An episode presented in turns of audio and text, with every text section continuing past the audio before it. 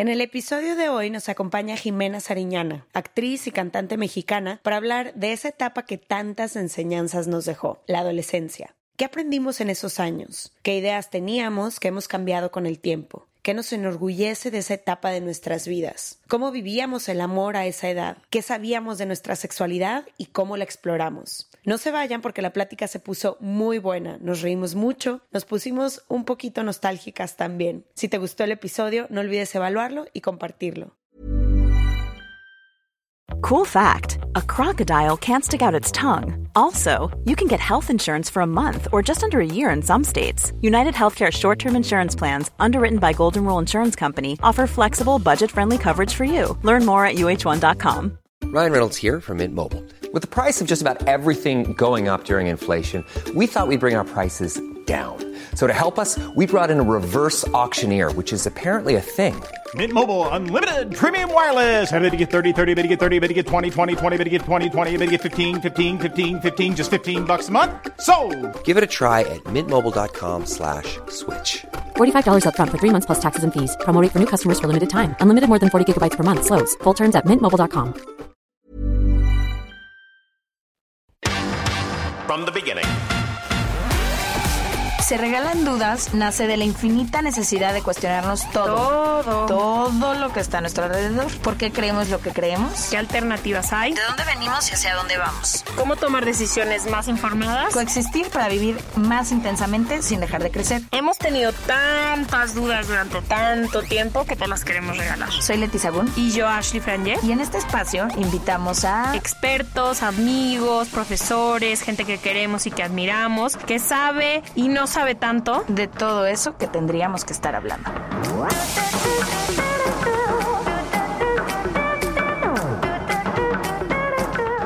En colaboración con ACAST.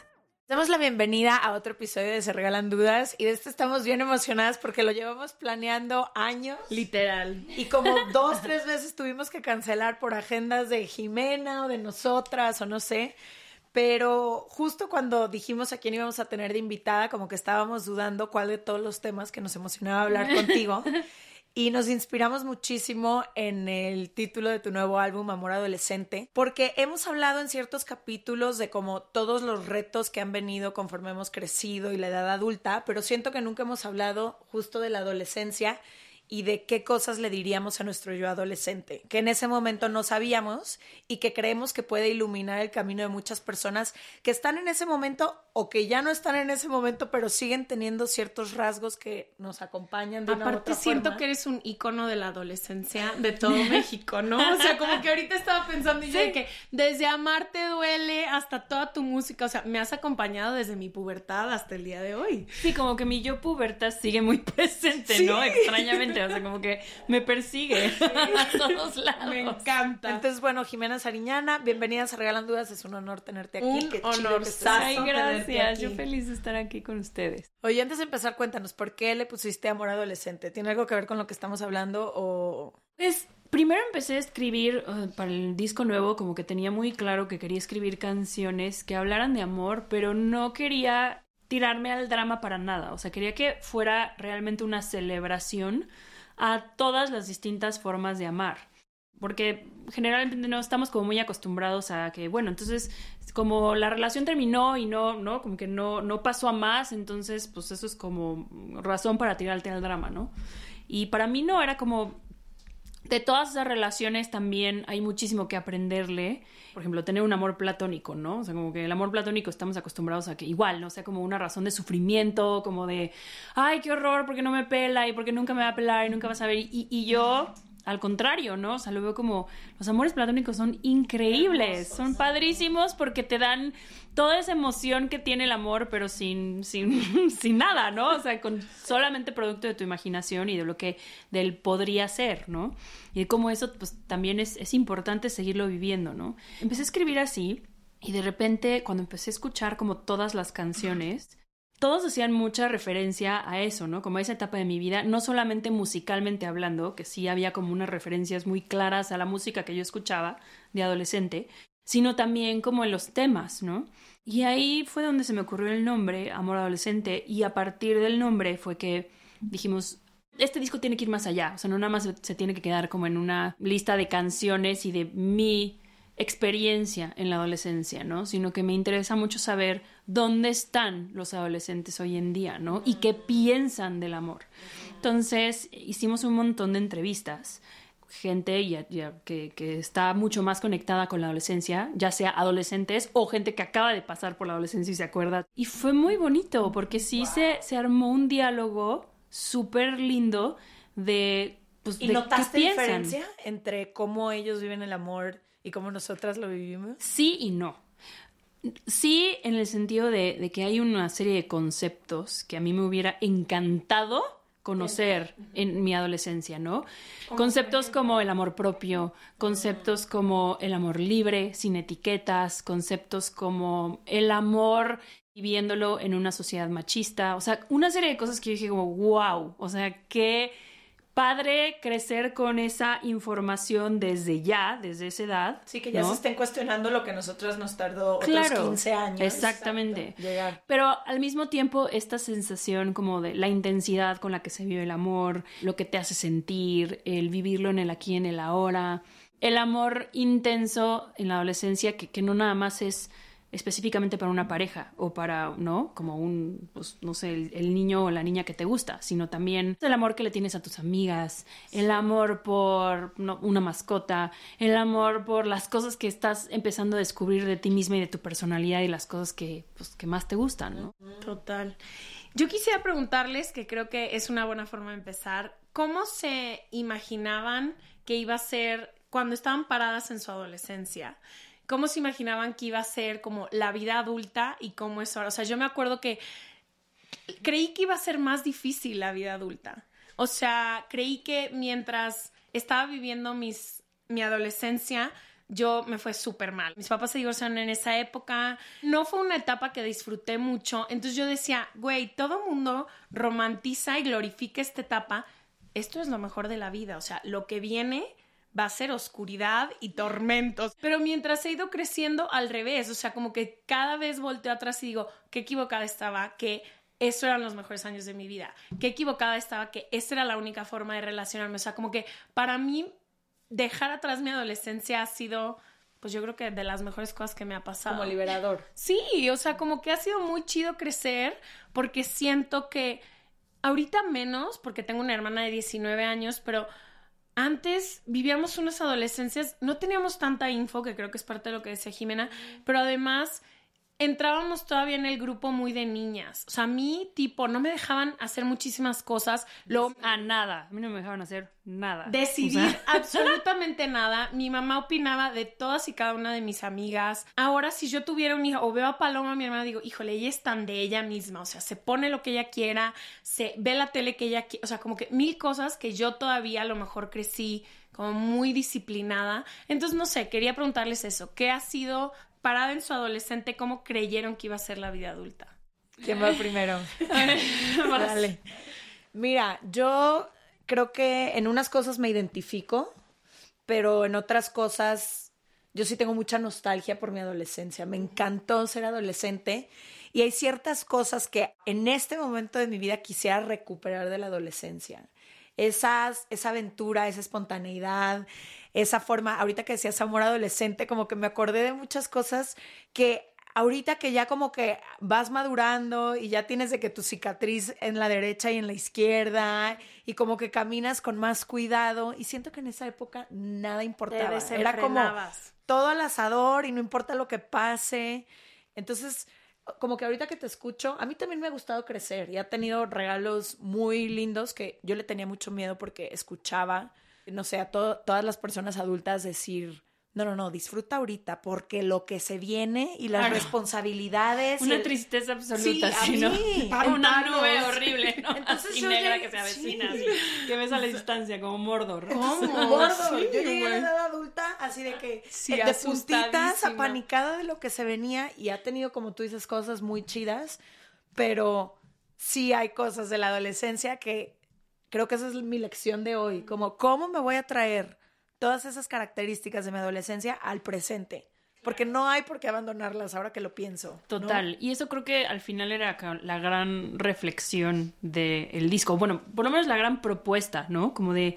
Hay cosas, hay una forma de amar que es muy linda y que creo que a veces es súper importante mantener en nuestra, a nuestra edad, ¿no? Como el simplemente dejarse sentir, el no necesariamente tener que ponerle etiquetas a todo, ¿no? Así de, ay, esta relación es esto en mi vida y esto y va a durar esto, ¿no? Y como que ya está muy contaminado y, pierdes de repente esta, como dices, esta espontaneidad, esta, esta pasión por lo que es, por el simple hecho de sentir lo que está sucediendo en el aquí y en el ahora, ¿no? Yo también estoy un poco contigo, o sea, a mí hay muchas cosas de mi adolescencia que, que me da mucha nostalgia, sobre todo como que me encantaba ese tiempo de solamente estar como conmigo misma en mi cuarto, en mi cabeza, escuchando la música que me gustaba, como descubriendo y sintiendo y escribiendo sin parar, ¿no? O sea, para mí era como, esa era mi terapia, ¿no? Escribir, escribir, escribir, escribir y, y digo, ese tener ese tiempo para hacerlo era una, o sea, era una delicia. Sí, también hay unas cosas de la adolescencia que dices como este rollo de sentirte que eres la persona más inadaptada. Y que tienes que, cambiar no cabes, todo. que no cabes en ningún lugar, que ni, ni en ti misma, o sea que Tu cuerpo tu es una cosa que dices, güey, Sí. ¿por qué? ¿No? O sea, Total. em, no, que no, no, o sea, y que literal no, no te, no te hallas todavía. Pero también es lindo justo ese momento de descubrimiento, ¿no? De Sí, ir- de las primeras veces de todo. y de irte ¿no? definiendo, ¿no? De, ir de- como de esto me gusta, esto no me gusta. Y a mí, la verdad es que la, la vida adulta, o sea, no era tanto, o sea, como que no me la, no me la imaginaba, pero los referentes que tenía a mi alrededor eran unos referentes, la verdad, muy chidos. Porque mis papás, pues, eran adultos, pero eran unas personas súper apasionadas por lo que estaban haciendo, ¿no? Que como que se traían su trabajo mucho a, a su casa, que nos involucraban un montón a mí y a mis hermanos en su, pues, en su trabajo y que como que, no sé, lo, yo lo veía muy de cerca, ¿no? El cómo se desarrollaban como adultos y, y a mí me sonaba como una cosa increíble, ¿no? O sea, qué padre que se están dedicando a lo que más les gusta hacer, que es hacer películas y, ¿no? y escribir y música y lo que sea, ¿no? Y con esta serie de locos que, con Sí, que es muy diferente a lo que la mayoría de las personas crece. Totalmente. Sí. o sea, mi, mi vida era un poco distinta en ese aspecto, ¿no? Y ahorita que lo dices, pienso mucho como en esta dualidad, porque teníamos esta capacidad, como tú dices, de estar presente como aquí ahora y no tantas cosas importan, pero también una de las cosas que yo le diría a mi yo adolescente es como no te preocupes tanto por el futuro. Yo escuchaba muchísimo de los adultos a mi alrededor, muchísimo de los adultos a mi alrededor, como, no, es que te tiene que ir increíble en la escuela porque de eso depende el no sé qué de tu futuro. Y no, no eches tanta fiesta, ni te diviertas tanto, ni salgas tanto porque tienes que preparar tal cosa. Entonces, como que dentro de esta libertad y estas primeras veces y estos amores y estas amistades y esta diversión que tenía la adolescencia, también estaba a la par, como dentro de mí, sintiendo como, pero tengo que prepararme porque viene algo muy grande y de mí depende, entonces tómatelo en serio. no sé, o sea, yo también lo sentía mucho como esa presión que dices, ¿no? Como de, de eso, estudiale cañón y sácate las mejores calificaciones y desde ya tienes que decidir a qué es a lo que te vas a dedicar por el resto de tu vida. años. Decidirte a qué te quieres dedicar el resto de tu vida a los 18 años es una ofensa. Es Sí, una sí, es ofensa. una ofensa. Es una falta de respeto. No, es súper violento. Llegar a los 18 años y que te digan, estas son las 20 carreras, 15 carreras a las que te puedes dedicar. Y un ni ahorita, ¿qué decisión tomarías en serio de alguien de 18 años? Yo le diría, trata todo, ve todo y luego decides, no, o sea, ya te hacen meterte ahí y pasar cuatro años estudiando una carrera que muchísimos luego ni se dedican a eso. Por supuesto. Mi vida y tu vida da mil vueltas. Y claro, eso a esa edad como que no lo, no lo concibes, ¿no? O sea, literal, tú sí, decisión con esa conciencia de esto es por el resto de mi vida. y claro que no. Sí, ni me, me- ni me dedico a lo que estudié, ni Leti tampoco. bueno, No, tú un poco más. Un poquito, pero no, ni siquiera. Lo que estudié jamás me dediqué a eso, ¿no? Cierto. Algo que yo les quisiera preguntar, porque es algo, siento que en este episodio no podemos dejar de mencionar, sobre todo cuando hablamos de la adolescencia, es la relación que teníamos con nuestro cuerpo y con los estándares de belleza en ese momento. Siento que conforme vas creciendo y sobre todo con todo el trabajo que hemos hecho en este podcast hacia el amor propio, hacia la, hacia la aceptación, hacia hacer las paces con quien eres y demás, pero qué violenta guerra jugamos sí. en esa edad siempre queriendo vernos como alguien más, ¿no? Sí, yo siento que en mi adolescencia viví o pasé por ambas cosas. Por una parte, me acuerdo que, que eso, como a los 15, 16, tenía un trauma absoluto con mi cuerpo, ¿no? De que eso, ¿no? no, no- te estás No, medio tú desarrollando. observanda por millones. O sea, yo Claro. iba en la prepa sola, tú por Bueno, millones pero que te veían. afortunadamente, como era todo, o sea, mi adolescencia se vivió previo a las redes sociales. Entonces, de alguna manera, pues como que era más bien lo que veías de tus cuates y lo que tus amigos te decían, ¿no? Que era, o, no, o cómo tú te percibías o los estándares de belleza que veías en la tele o que veías en las revistas, ¿no? revistas, Cosas sí. así, ¿no? Tanto, si a eso le hubieras agregado el ataque terrible de las redes sociales y que todo el mundo está siempre opinando sobre cómo te ves y la lonjita y el pelo y que si tu maquillajito y si tu ojera. Que si te ves muy cansada y que si Exacto. no sé qué. O sea, no, o sea, hubieras, o sea, yo no sé si hubiera aguantado como, en- como aguanté, ¿no? Esa edad, ¿no? Pero sí, yo me acuerdo yo sentirme que no tenía nada, o sea, que mi cuerpo estaba, pues, ¿no? Que ni te acomoda. Me acuerdo que tenía un trauma con mi pelo. O sea, yo admiraba muchísimo a las a las niñas se peinaban así increíble, así como con relamidas así absolutos sin un solo gallo. Y yo te juro, por más que lo intentaba, o sea, no había forma. Entraba porque mi mamá nunca se molestó en aprender a peinar a nadie. y yo, la verdad, muy mala también, ¿no? Como para peinarme y pues Sí, mi además textura, veo que la textura yo, de de mi que- pelo, No, así eres como china, sí, frizz, sí, sí, sí, chino, gigante, tengo muchísimo pelo, súper grueso, ¿no? Entonces sí fue como, primero estar como súper traumada con eso, pero luego justo en ese aspecto sí la música me, me ayudó muchísimo, como a los 17, 18 empezar a ver todos estos referentes como Janis Joplin o como, este, no sé, ¿no? Una Julieta Venegas o una Eli Guerra, ¿no? Que como que no era lo que importaba, o una Andrea Echeverry, ¿no? Que como que no era lo que importaba no era necesariamente Cómo se pues, de que linda, ¿no? Y como que de repente una Janis Joplin, ¿no? Que yo la veía con unas matas así, yo decía, mi pelo es como el de ella, ¿no? Tengo unas matas así sin pasarse un solo cepillo y empecé a hacer eso. O sea, empecé Sí, que como no a- tenían que cumplir con los iconos pop que quizá eran los que yo veía Sí, como sí, sí, referencia. sí, sí. Y era de que no, jamás me voy. es- ni tendría que volver a nacer. Total.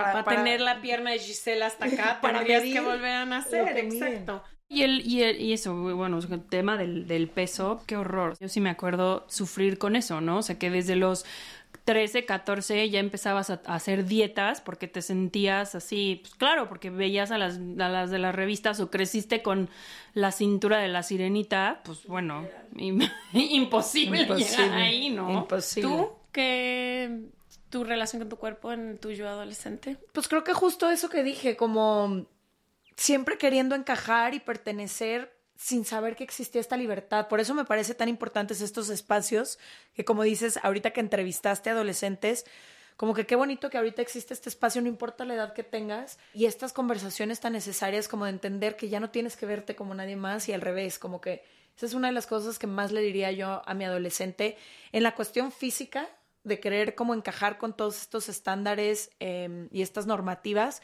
pero también conforme he ido creciendo como las cosas bonitas o las cosas que me gustan ahora de mí son esas cosas quizá que me hacen distinta o que he encontrado como únicas en mí, que nada tienen que ver con encajar en cualquier estereotipo, porque no solo era en el físico, yo quería, en la adolescencia quieres pertenecer y con tal de pertenecer, ¿qué tengo que hacer? ¿Cuál es el costo? Tengo que ser más calladita, tengo que ser más dócil, tengo que ser lo que sea. Lo que sea no importa, si me tengo que sacrificar a mí misma en el proceso, tampoco importa. Es con que no sabes de- nada. No sabes nada.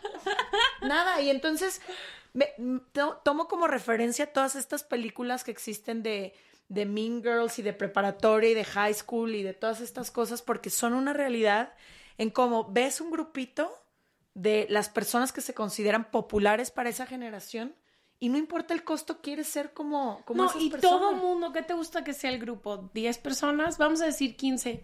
Y los 100 que quedan, de la, de- que quedan fuera de ese grupo, todo el tiempo sienten que porque no se ven así, no pertenecen. Sí, o hay también el grupo que en forma de rebelión, como decir yo nunca voy a ser como esas personas, entonces hago todo lo contrario.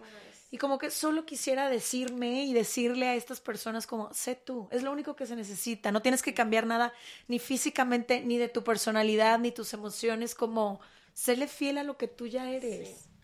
Yo creo que a mí me faltó representación. No, 100%. Había pura mujer delgada, no solo a mi alrededor, sino en todos lados. En películas. Películas en MTV, me acuerdo que nos sentábamos a ver estos videos de música esperando a que saliera el que te gustaba y todo mundo con un cuerpo súper delgado.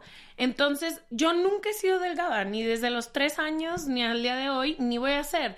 Entonces, como que yo dije, si todo el mundo a mi alrededor y todo el mundo en la tele, pues así es el mundo y yo pues soy la única que no soy así. O yo y las dos otras compañeritas, pues que nos tocó este cuerpo y así vamos a hacer. Y ahora que he encontrado tanta representación en cuerpos diversos, digo como, ¿ves? O sea, como que mucho de mi estudio de representación que he hecho, porque me he enfocado en encontrar mujeres que tengan mi tipo de cuerpo.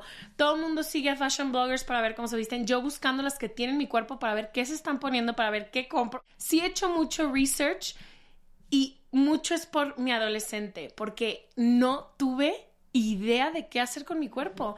No tuve idea de qué ponerme, cómo ponérmelo. Yo dije, güey, todo lo pegadito, ¿no? o sea, acabé en ropa de señora. Como que ahora volteo yo y de repente el otro día entrevistamos a unas morras y llegó ella y tenía un cuerpo como el mío gordo y toda pegada con un crop top y se veía y volteé y dije, me hubiera muerto de el shock de chica de verla y me hubiera cambiado la vida.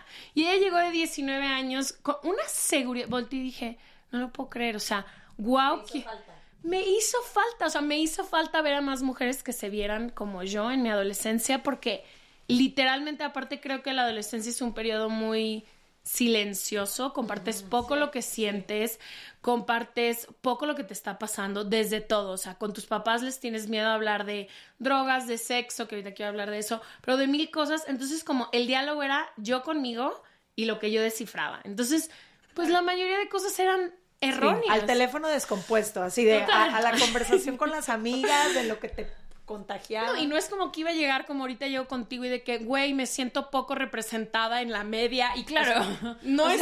eran conceptos que ni siquiera se manejaban. Que eso es una, la verdad es una de las de las grandes ventajas que yo le veo a ser adolescente en estos tiempos. Puede ser obviamente muy confuso y tenemos toda esta parte también de las redes sociales que bueno, en la adolescencia tiene una, un impacto terrible pero sí em, encuentran de repente, o sea, hay esta posibilidad, ¿no? De encontrar pues, espacios, y personas que, que, sí hablen, ¿no? A, lo que tú eres y, gente con la que tú te puedas identificar muchísimo más, ¿no? Quiero preguntarles ahorita del teléfono descompuesto sobre el sexo. O sea, creo que en la adolescencia es uno lo que más como empiezas a descubrirlo y se vuelve como una pequeña obsesión de decir ¿De dónde voy a Aparte, el líbido en la adolescencia es algo que no se yo me acuerdo que me o sea, me besuqueaba por todas las casas de mi papá, de mis papás, en la alacena, en el sillón, en donde pudieras, o sea, en todas. Pero bueno, quería hablar de eso, como cómo ha cambiado su idea del sexo o a lo mejor cómo fue su despertar sexual de la primera vez que se introducieron a estas de todo, desde güey, estas son las boobies que tengo, o sea, todo hasta decir cómo ahora dices, a lo mejor ya hay muchísima información que también me hubiera gustado tener. Ahorita ya pueden ver todo. Yo me enteré de masturbarme por Amarte Duele. Yo, yo también. Que el otro día tuvimos, a Marta y Gareda en el, en el podcast y le dije, güey, como yo fui en escuela de, de monjas toda la vida, nunca escuché de la masturbación. Sabía que los hombres se masturbaban y nos decían que era pecado en la escuela de las monjas, pero que una mujer se masturbara jamás. Y fui sin el permiso de mis papás, escondidas con mis amigas, a ver a Marte Duele al cine. Y fue la primera vez en la vida que yo vi a una mujer tocarse. Qué fuerte, ¿no? Y como que ahí dije... A los 15 años. Me acuerdo que en ese entonces yo decía la pecadora, porque como era lo que a mí me enseñaron, yo dije esa mujer pecadora. Y ahorita le quiero dar un abrazo otra vez a Marta. Ya Total. Pero es muy fuerte eso, ¿no? Porque, porque sí, digo, en ese aspecto a mí me, me tuve la gran ventaja de crecer con papás como muy abiertos, con los cuales siempre me sentí con esa confianza de poderles contar todo, pero realmente lo que es el placer femenino es un concepto relativamente nuevo. Y, Con y- tanta libertad, el hablarlo en público y con tanta libertad. Claro, Sí. y, y de una serie de, de mitos que se han tenido que ir rompiendo con respecto al, al placer femenino, que bueno, ¿no? Es muy fuerte, ¿no?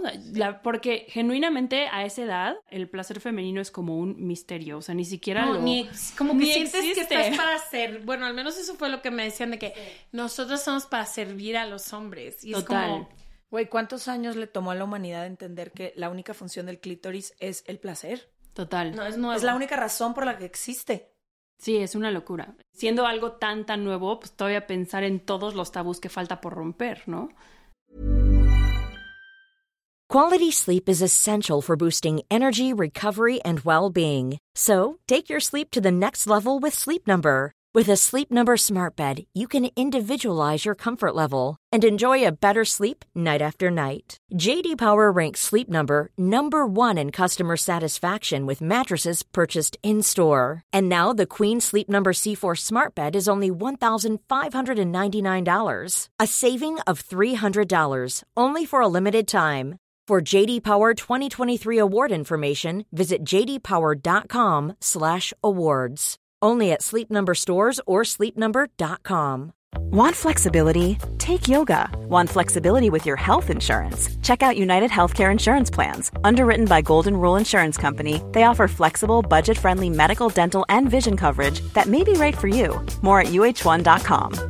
Hey everyone, it's Jen and Jess from the beauty podcast Fat Mascara here to talk about Sol de Janeiro. So many of the beauty experts we interview on our show say that the key to great skin is to treat every inch of your body with the same attention you give your face. One of our favorite ways to do that is with Sol de Janeiro's Beija Flor Elastic Cream, a rich body cream that's clinically proven to boost collagen and has been shown to improve skin crepiness on the chest in just two weeks. Plus, it's scented with Sol de Janeiro's Charosta 68 fragrance. Sol de Janeiro is offering you 10% off your first order on soldejaneiro.com and free shipping with the code ACAST10. That's S O L D E J A N E I R O, soldejaneiro.com, and use the code ACAST10 for 10% off. y las conversaciones que falta por tener.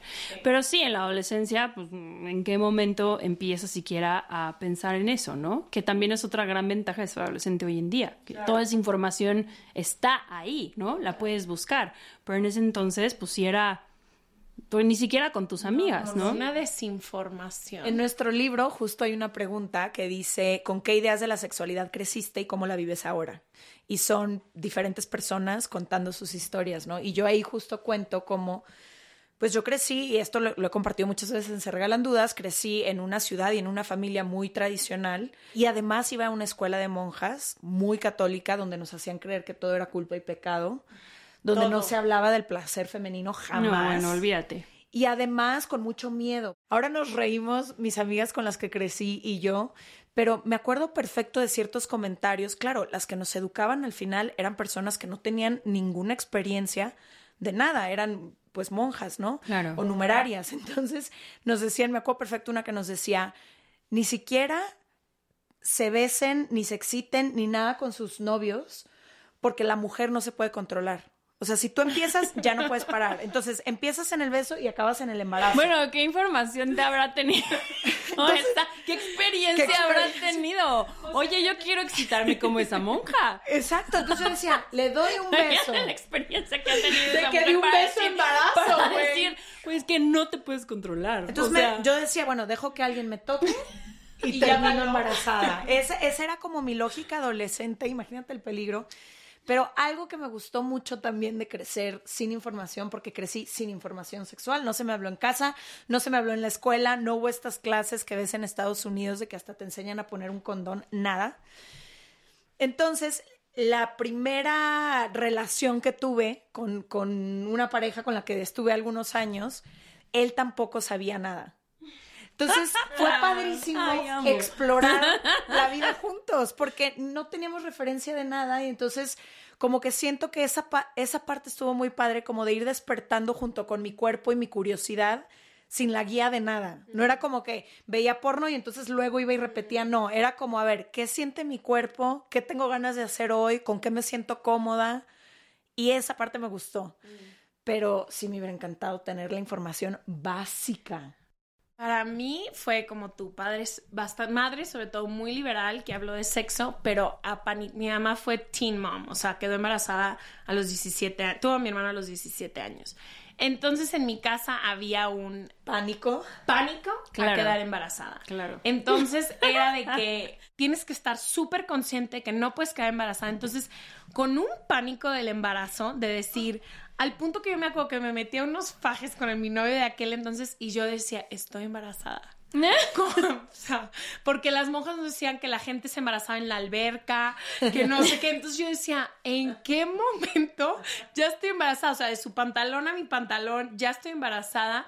Y vivía panicada todo el tiempo de quedar embarazada. Y creo que lo único que también, otra vez representación, como que yo no creí que mi cuerpo era digno de placer porque no se veía como el del porno, como el de las películas. Entonces como que dije, eso tampoco es una actividad que yo puedo realizar. Hasta que después, la neta, tuve un novio muy chido que exploramos muchísimas cosas juntos y fue de que, ok, no importa el tipo de cuerpo que tengas, todo mundo es, merece sentir placer, pero sí fue como muchísimo miedo al embarazo y también miedo al placer, como de decir, no, eso no me toca a mí. No, el- el- bueno, el miedo al embarazo es, es- es muy cañón porque además, o sea, ahí es donde te das cuenta el efecto que tiene lo que aprendes y lo que te dicen en la adolescencia. O sea, porque todavía a la, o sea, es muy chistoso. hoy, claro cuando estaba, cuando empecé yo a querer tener hijos, yo traía ese con- esa concepción de la adolescencia como de, claro, o sea, uno así lo hace sin condón y ya va a quedar embarazado luego, luego, ¿no? Y pues Claro que no, ¿no? o sea, obviamente, pues no, es un proceso que tienes que dar. y- pero sí, o sea, había este rollo como de, pues, pues sí, como de ignorancia, ¿no? De, de, de decir, bueno, pues en la adolescencia, pues sí, te puedes embarazar si te voltean a ver casi, casi y piensas que después va a ser igual. Y claro que no. Sí. Nadie nos sentó a decirnos, esta es la biología de los cuerpos, así funciona. Estas son, no, por lo que vas a atravesar. No, el otro día estábamos platicando X de una cosa de los ovarios, pero, güey, biología básica. Y todas mis amigas de que, ¿por qué estudié el binario al cuadrado? Y nadie me explicó esto. Y yo, exacto, o sea, no nos dimos... Ahorita siento que ya hay más info, sobre todo por TikTok y todas esas redes que mucha parte, o sea, sé que TikTok es No, y ya sabes que ya no hay tanta vergüenza alrededor del sexo. Ni siquiera culpo a nadie, pero digo, no es el caso de sus madres, pero sé que todas mis tías, mis mamás, crecieron con nula información. Si nosotras sentimos que estábamos privadas de educación sexual, las generaciones anteriores era a la, a la adivínale, adivínale. Es que como dice Ashley, o sea, empieza desde antes. O sea, para tú poder disfrutar el sexo, tienes que tener conocimiento de tu cuerpo y de cómo funciona. las partes. Y no, y la verdad es que no, digo, yo me acuerdo, no sé, a mí además me bajó muy tarde. Me bajó cuando tenía como 15 años. Era a tres días de cumplir 15 años, una cosa así. Sí, que el mi a regalo. 11, 12. Claro, ¿no? Y este, y yo, o sea, te juro, fuera de, de esa, digo, la conversación así como, ¿no? De, de educación sexual que tenías en la escuela, yo nunca, yo no recuerdo haber tocado ese tema como con mi mamá ni haberlo visto en ella, ¿sabes? O sea, como que para mí fue como una sorpresa así gigantesca, fue así de, ok, ya me está bajando y era como, bueno, ok, bienvenida, ¿no? Al club, toma tus cótex y gracias por participar. Pero nadie nunca me Te explicó. te explicó. No, ni, y está cañón que eso es algo que apenas como adulto estoy empezando si quiere explorar, ¿no? Ese como conocimiento real de tu ciclo, del efecto que tiene en ti, en tu alrededor, en, en ¿no? O sea, en tu estado de ánimo, en, en lo que rindes y lo que puedes hacer en un momento eh, versus en otro momento de tu ciclo, ¿no? Que, digo, a mí me parece increíble y alucinante información y que además es es súper padre para una como tener eso, o sea, No, siempre verlo como una, ajá, y siempre verlo como una ventaja que tenemos, ¿no? No como, ay, qué molesto, ¿no? Ya me va a volver a bajar, puta, qué hueva. No, al contrario, ¿no? Y, y sí, o sea, pero sí cuando, cuando, a mí cuando me sucedió eso en la adolescencia, sí fue así como, pues no tengo, onda? ajá, ¿Qué- qué qué- onda, qué ¿no? O sea, no, no tenías como ni idea, ¿no? ni idea de lo que estaba pasando. ¿Saben qué también creo que es muy de la adolescencia, que luego ya sabemos que lo cargamos para toda la vida, pero en la adolescencia el tema de salud mental es muy fuerte, como que es el momento en el que sientes mucha ansiedad por lo mismo, porque todavía no te encuentras, no sabes qué pasa, es una edad en la que hay muchísima depresión, los índices de suicidio son altísimos, entonces creo que también una cosa importante para saber en esa etapa y luego en todas las etapas de la vida, pero sobre todo en esa etapa, es que todo lo que pasa, por más abrumador que se siente en ese momento, Pasa. pasa. Es pasa. pasajero. Y siempre vas a tener las herramientas, aunque creas que no, aunque creas que lo que está pasando es más grande que tú, siempre vas a encontrar la forma, las herramientas y la luz al final del túnel. Pero siento que en la adolescencia es todo muy abrumador, como que te parece, nadie te entiende, lo sabemos ahora que es normal. Es la etapa en la que estás encontrando tu propia voz, entonces es casi siempre la etapa en la que te rebelas contra tus papás, contra tu familia, contra lo que conoces, pero en ese momento no lo sabes, entonces dices, ni mi propia familia y mis propios padres saben quién soy, me entienden, me no, y creo que eso es muy importante también hablarlo, como que todas lo sentimos en su momento. Claro, y la importancia de, de sí, de sí hablarlo, ¿no? Porque como, de- como decíamos, o sea, es un- una etapa de la vida muy para adentro, muy que sucede como eso, ¿no? En- encerrada en tu habitación, pensando las cosas, ¿no? Em, experimentando tú solita en tu cuarto, ¿no? Pero eso también hacia la parte negativa, ¿no? Los, los sentimientos que de repente a veces te guardas, que no compartes. Y sí, es súper importante tener como esa pues, que se lo puedas compartir a alguien, ¿no?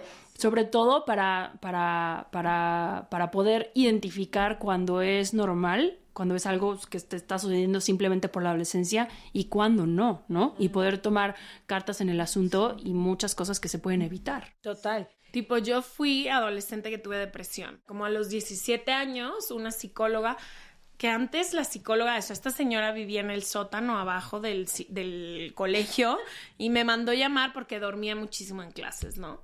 Y cuando me dijo de que tienes depresión, todavía me acuerdo estar sentada y oír y decir, como que eso solo le pasa a los adultos, como que dije, ¿cómo? ¿Qué es esto? No entendí nada y ya, tomé antidepresivos y fue lo mejor que me pudo haber pasado, pero como que ni siquiera tuve lenguaje para explicarlo. Después mi mamá, que es súper abierta en temas de salud mental, como que hablamos de eso, pero nadie a mi alrededor se dio cuenta. Porque nadie tenía el vocabulario ni las red flags. No, ni... ahorita digo, güey, llegaba, y mucho lo hablo con mis compañeras de prepa con las que sigo siendo muy amiga, pero llegaba, leía el periódico y me dormía todo el día. Y era como, ay, es normal, está dormida, está cansada, no sé qué. Y es como, llevo dormida ocho horas de nueve. Sí, ocho años, o sea, ayúdenme. ayúdenme, por favor. Mucho tabú alrededor del Muchísimo tema. tabú, muchísimo. Era algo que no, que no se conocía, que no se hablaba, que eso, ni siquiera sabías cómo nombrarlo. Y, y siempre era a lo mejor, siempre la gente lo veía como algo muy negativo, ¿no? O sea, como una experiencia muy negativa, como, ay, es que conoce al primo de una amiga que, ¿no? Que está deprimido y que entonces tuvo que ir al psicólogo Sí, y... uno allá lejísimo, Ajá, uno- sí. y, y era como, es mucho más común de lo que uno pensaba, ¿no? Y más en esa, en esa etapa. Fíjate que ahorita que estabas diciendo como un poco tu experiencia, creo que también lo que pasa es que no encontramos un lugar en, en nuestra familia como para identificarnos porque estamos así como en esta búsqueda. Y a veces depositas como toda tu atención, tu tiempo, tu todo en ciertas personas y es una etapa muy volátil. La mayoría de las relaciones en la adolescencia no se sostienen con el paso del tiempo. Tus amigas las escoges por todas las razones equivocadas. Creías que porque... estabas enamorada por siempre. Sí. O sea, Eso, eso sobre todo. ¿verdad? Imagínate lo que sea de sentir que depositas todo en o en tu amor de ese momento o en tus amigas y resulta que todas te clavaron la, la daga por la espalda, pero creo que por eso es importante hablarlo, como que sepan que todo eso pasa y nos pasó y lo vivimos y lo vive la gran mayoría de las personas, pero como tú dijiste, todo pasa. Sí. Y cuando estamos ahí se nos olvida que no, todo no, pasa. no, todo. Y sabes que es abrumador todo el tiempo. O sea, es como una ola. Era como lo peor que te podía pasar y era como, sí, me encanta porque yo sí fui de esas, de esas niñas que siempre tuvo un diario, como desde los 11 hasta la fecha. Tengo un diario y, y los, los voy guardando y cada tanto los, Los visitas. Los visito, los releo porque pues me gusta como, como ver todo lo que he crecido. Son una tremenda fuente de inspiración para acordarme, pues, ¿no? O sea, de, de qué escribir o, de, o de, de cómo me sentía con ciertas cosas. Y me da muchísima risa porque justo, ¿no? Escribía así de que, ay, es que llevo muchísimo tiempo sufriendo por él, pero por fin puedo decir que ya lo superé, pero me costó un trabajo enorme, fueron dos meses. ¿Meses? sí, dos meses. Pero para mí era una eternidad, ¿sabes? O sea, de, wow, como este, este, este hombre sí me marcó, ¿no? Sí. me marcó dos meses de mi vida. Sí, sí, sí, claro, ¿no? Wow. Quiero preguntarles chistoso. qué es lo que más orgullosas se sienten que hizo su yo adolescente en aquel entonces que las llevó un poco a la vida que tienen hoy. Vas. Yo la verdad creo que fui uno cuando es adolescente todavía no se les desarrolla esa capacidad como de pensar en el futuro y de pensar en las consecuencias de las cosas. Y eso en mi caso tuve como mucha suerte porque cuando tenía como 15, 16, que fue que descubrí la música y que hicimos toda la película Marte Duele y bueno, yo metí un par de canciones en el soundtrack, el soundtrack le fue increíblemente bien. Me acuerdo que como a esa edad se me acercaron como discográficas a decirme como, oye, ya te queremos firmar porque, ¿no? Pues tuviste mucho éxito con la película y tus canciones y tal y pues vamos ya, ¿no? O sea, te ponemos como el contrato sobre la mesa y, y queremos que firmes con nosotros y, y ya, 15 para que hagas, ajá, ¿no? Para que hagas como ya empieces tu carrera musical. Y me acuerdo que en ese entonces yo dije, es que no, no me siento lista. O sea, siento que no, que no, si firmo ahorita y hago un disco ahorita, no voy a, no voy a realmente ser lo que quiero ser. O sea, como que no, no, es- no, no, todavía no tengo claro qué tipo de música quiero hacer. Llevo escribiendo muy poco tiempo. Y les dije que no. Y como que dije, no, no, ahorita no voy a firmar con nadie, quiero ir a la escuela, quiero Vivir una tener una banda, normal. tener una banda y aprender como desde abajo cómo se siente. Y claro, no, mis papás me decían como, estás loca, ¿no? Así que, o sea, estas son oportunidades que pasan No muy pocas veces en la vida y que hay gente que se la vive toda su vida buscando esta oportunidad y tú lo estás así cerrando la puerta y diciendo que no. Y eso mucho tiene que ver con mi falta de visión de, ¿no? Como decir de, ah, esto es una oportunidad, tómala. Pero algo Pero dentro al de ti te final decía, creo no. que fue la decisión correcta, porque sí a lo mejor efectivamente hubiera, hubieran, tom- o sea, mi carrera hubiera empezado a lo mejor mucho antes, pero sin realmente representar lo que yo quería ser y ser el artista que yo quería ser. Entonces, en ese aspecto sí fue como una decisión de la cual me siento muy orgullosa y que yo digo como muy bien Pe- y que probablemente sabiendo lo que sé ahora no sé si hubiera tomado esa misma decisión. Sí, de que sabiendo cómo es la industria, cuánta gente trata toda la vida de tener un contrato y no. Claro, y ya hoy en día eres muchísimo más, digo yo, ¿no? Soy muchísimo más agradecida con todas las oportunidades que se me ponen sobre la mesa. Ahora tengo una visión mucho más de sí a todo. Y luego ves, ¿no? Cómo, cómo le haces, ¿no? Sí. sí fui muy firme y fui muy como de, de respetar mi intuición y respetar mis ideales. Y como que sí digo, oye, wow, ¿no? Tengo algo que aprenderle a mi yo adolescente.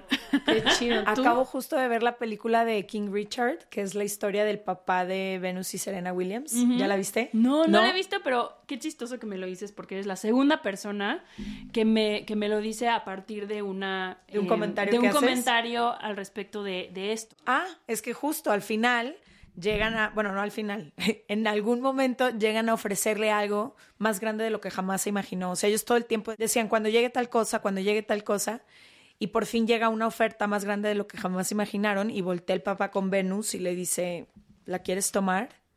Y ella dice, no, no es el momento. Yo sé que tengo la, como la intuición o la, así igual que tú, como no es mi momento, ahorita quiero hacer esto, esto, esto y esto, ya llegará una mejor, op- y dicho y hecho, ah, luego se convirtieron en lo que sabemos que son. Qué importante es el no, ¿no? Qué importante Y también es el el no, no. en, en esa, a esa edad, ¿no? Que, No lo conoces. que es muy, es muy difícil de decir, es muy difícil como de encontrarle lo positivo a- y la importancia al límite, ¿no? Al no, al como hacer el espacio para que algo más venga, ¿no? Y como el que el no es también Una es un oportunidad. sí a ti, es un sí a, a lo que realmente quieres, es un sí a cómo te percibes tú, es un sí a, a ti, ¿no? Ya. Yo creo que lo que más le agradezco a mi adolescente es que haya tenido mm, lo hemos dicho muchas veces aquí, pero como que yo fui una adolescente muy incómoda y muy preguntona y muy llena de dudas y como que queriendo empujar mucho los límites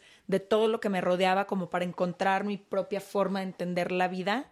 y le agradezco mucho eso, como esa rebelión que siempre ha tenido, porque eso me permitió explorar la vida que ahora he construido y que no hubiera sido posible. Si yo en algún momento de la adolescencia hubiera dicho como, no, Leti, ya basta, haz caso, cuádrate y encamínate hacia donde te dicen que tienes Tendrías que, que, ir. hubieras nacido otra vez, o sea, no lo hubieras hecho Pero si nunca. eso hubiera pasado, mi vida sería muy distinta. Entonces agradezco mucho eso y lo otro que agradezco es haber vivido mi adolescencia. Y con eso me refiero a haber salido, la cantidad de veces que salí, haber disfrutado, haber enfiestado, haber todo, porque es una realidad que esas, esos momentos no regresan. Y sí puedes, y ahora tú lo sabes, yo disfruto mucho mi vida y trato de darme estos espacios, pero es diferente porque ya no todas las personas están en la misma sintonía. Entonces como que me gustó no haberme saltado. hacer. Sí, me gustó no haberme saltado esa etapa porque veo a muchas personas de mi edad un poco frustradas o queriendo revivir una adolescencia cuando ya no toca. Y es como que importante fue respetar. Aunque debo decir, así como, como un adulto que vivió una adolescencia también tardía, porque yo también tuve un momento, o sea, yo, al contrario de ti, yo creo que mi adolescencia salí tres veces en mi vida. Obviamente, o sea, sí, o sea, obviamente me acuerdo la primera vez que me puse borracha, que fue como a los 16, mi bidi, o sea, le pedí permiso a mis papás, No. imagínate. Para tomar. Claro, le pedí permiso a mis papás. Fue como una tus fue papás. como una conversación así como muy abierta, fue de, ya sabes, fuimos a casa de una amiga, ¿no? Como que en un ambiente súper controlado, de que la, la mamá nos preparó, ya sabes, así los tragos, seguramente les puso como esto, y nos pusimos borrachas, en, ¿no? Bajo la supervisión de un adulto, que fue la cosa más tierna del, del, uni- sí, del Y ahora ves universo, ¿no? Y lo Sí, que ayer Sí, vi claro, ¿no? O sea, sí, sí fui en ese aspecto, pues sí, una adolescente súper más aniñada que, ¿no? Que como esa rebeldía adolescente que, que veía que muchos de mis compañeros eran, ¿no? Eh, y sí tuve una adolescencia tardía, obviamente como a los 26, 27, donde dije, ahora sí soy adulto, dueño responsable de mí y de mí misma y me desquité en lo no absoluto todo lo que con no todo. ¿no? Por todo lo que no viví de adolescente. Y también está bien. La verdad es que siempre y cuando no le hagas daño a nadie. Y, y, o sea, creo que está, está bien de repente.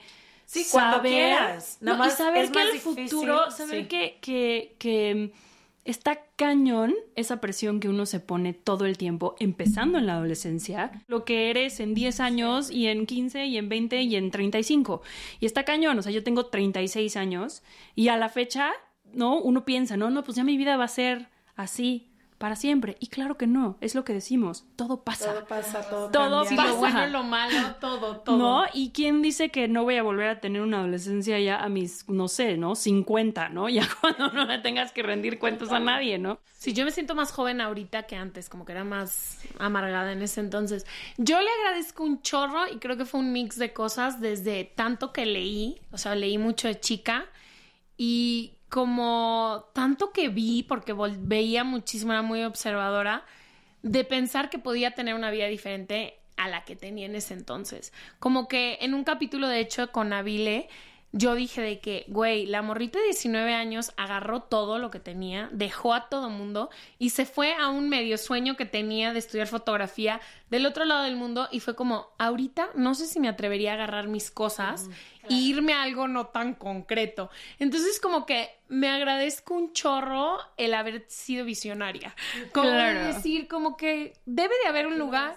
No, o debe de haber un espacio y siempre que me, que me escriben a veces en las redes de que, ay, es que no tengo amigas, es que mis amigas me hicieron esto, como que digo, busca. Hay un espacio en el que vas a llegar donde todo va a estar, donde vas a ser aceptada o donde no se va a sentir tan incómodo todo el tiempo. Entonces, no sé, me agradezco la visión. Fui visionaria, siento. Y es De lindo, vida. ¿no? Saber que el mundo es mucho más grande de lo que uno percibe, sobre todo en la adolescencia, ¿no? Que tu mundo es tus amigas, lo que tu escuela, lo ese como grupito cercano, literal lo que vas a hacer al día siguiente, o sea, ese es tu mundo, ¿no? Y de repente el acordarte como de, no, espérate, hay un mundo mucho más grande allá afuera. Hay, como dices, ¿no? Personas que te van a aceptar tal y como eres.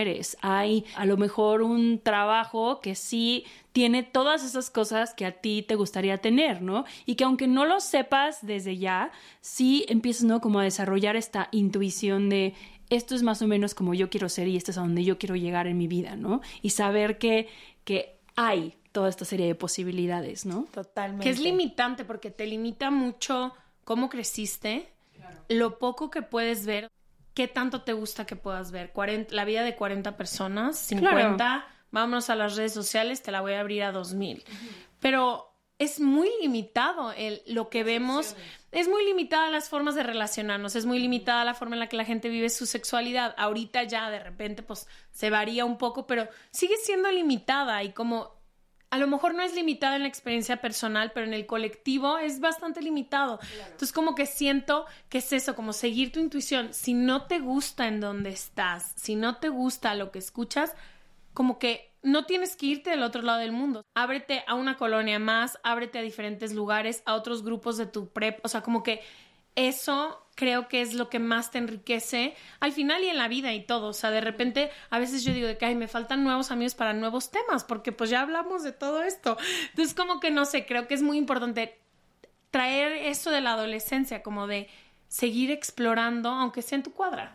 Claro. Sea. Y con gente que no necesariamente, o sea, no necesariamente se tienen que parecer a ti o se tienen que, tienen que tener los mismos gustos o no, que eso también es mucho como de, de la adolescencia, ¿no? Buscas solo el grupo de el grupo de personas que además todos como que no se se, se, mimetizan, ¿no?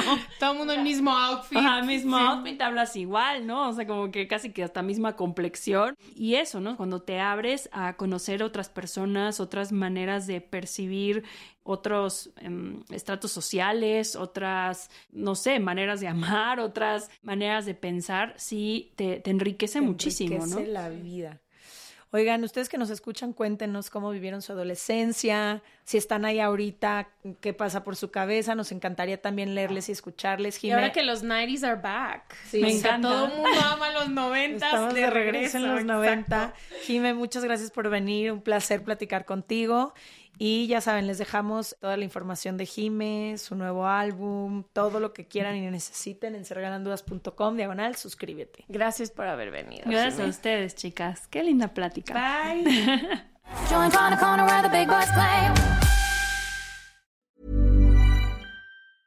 Hey everyone, it's Jen and Jess from the beauty podcast Fat Mascara here to talk about Sol de Janeiro. So many of the beauty experts we interview on our show say that the key to great skin is to treat every inch of your body with the same attention you give your face. One of our favorite ways to do that is with Sol de Janeiro's Beija Flor Elastic Cream, a rich body cream that's clinically proven to boost collagen and has been shown to improve skin crepiness on the chest in just two weeks. Plus, it's scented with Sol de Janeiro's Charosta 68 fragrance. Sol de Janeiro is offering you 10% off your first order on soldejaneiro.com and free shipping with the code ACAST10. That's S O L D E J A N E I R O, soldejaneiro.com, and use the code ACAST10 for 10% off.